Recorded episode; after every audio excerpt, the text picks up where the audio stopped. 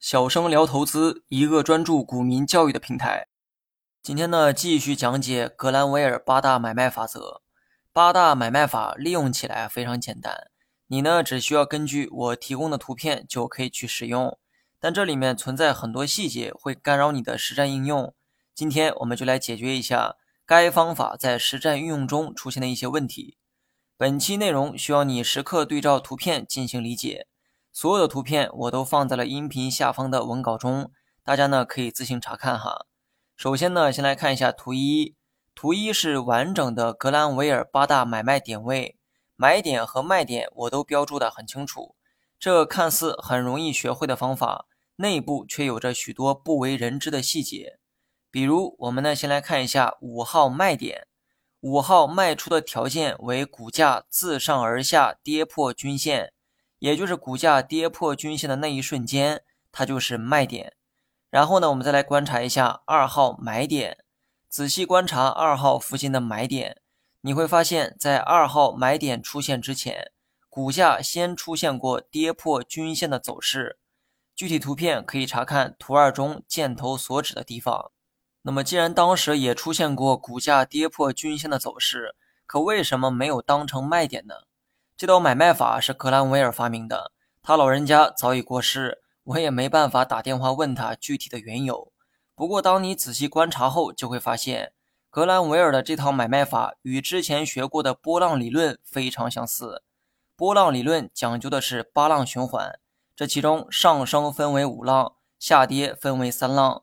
然后你再去看格兰维尔的买卖走势图，发现股价的走势与波浪理论一致。同样是上升分为五浪，下跌则是三浪。当你知道了这背后的原因之后，上文的那个问题啊也就有了答案。为什么同样是股价跌破均线，五号位被定义为卖点，而二号前面的位置却没有定义为卖点呢？答案是因为根据波浪理论，二号位处在股价的上升浪，上升共分为五浪，在二号之上还有更高的价格会出现。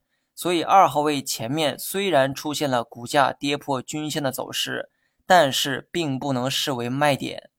反观五号位置，五号位置之前股价已经走过了完整的五浪，五浪已经全部走完，意味着后面将衔接三浪下跌。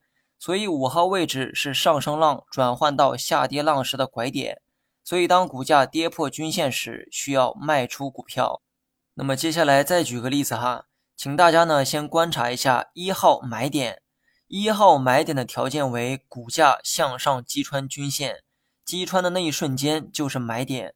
然后呢再来看一下六号卖点，六号卖点出现之前，股价也出现过向上击穿均线的动作，但是该位置并没有被定义为是买点，这个又是为什么呢？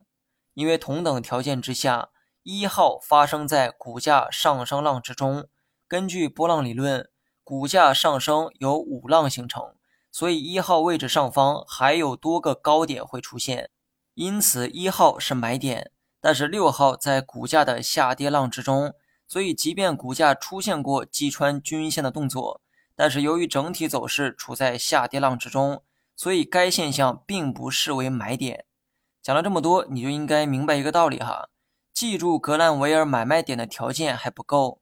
他这套方法是在波浪理论的基础上总结而来，所以想利用好，就必须先学好波浪理论，同时你要信任波浪理论，否则一切买卖点都是无稽之谈。你若想精确的判断买卖点位，第一任务就是要确定股价目前所处的浪形，浪数错了，后面的判断也必然会错。你学会了吗？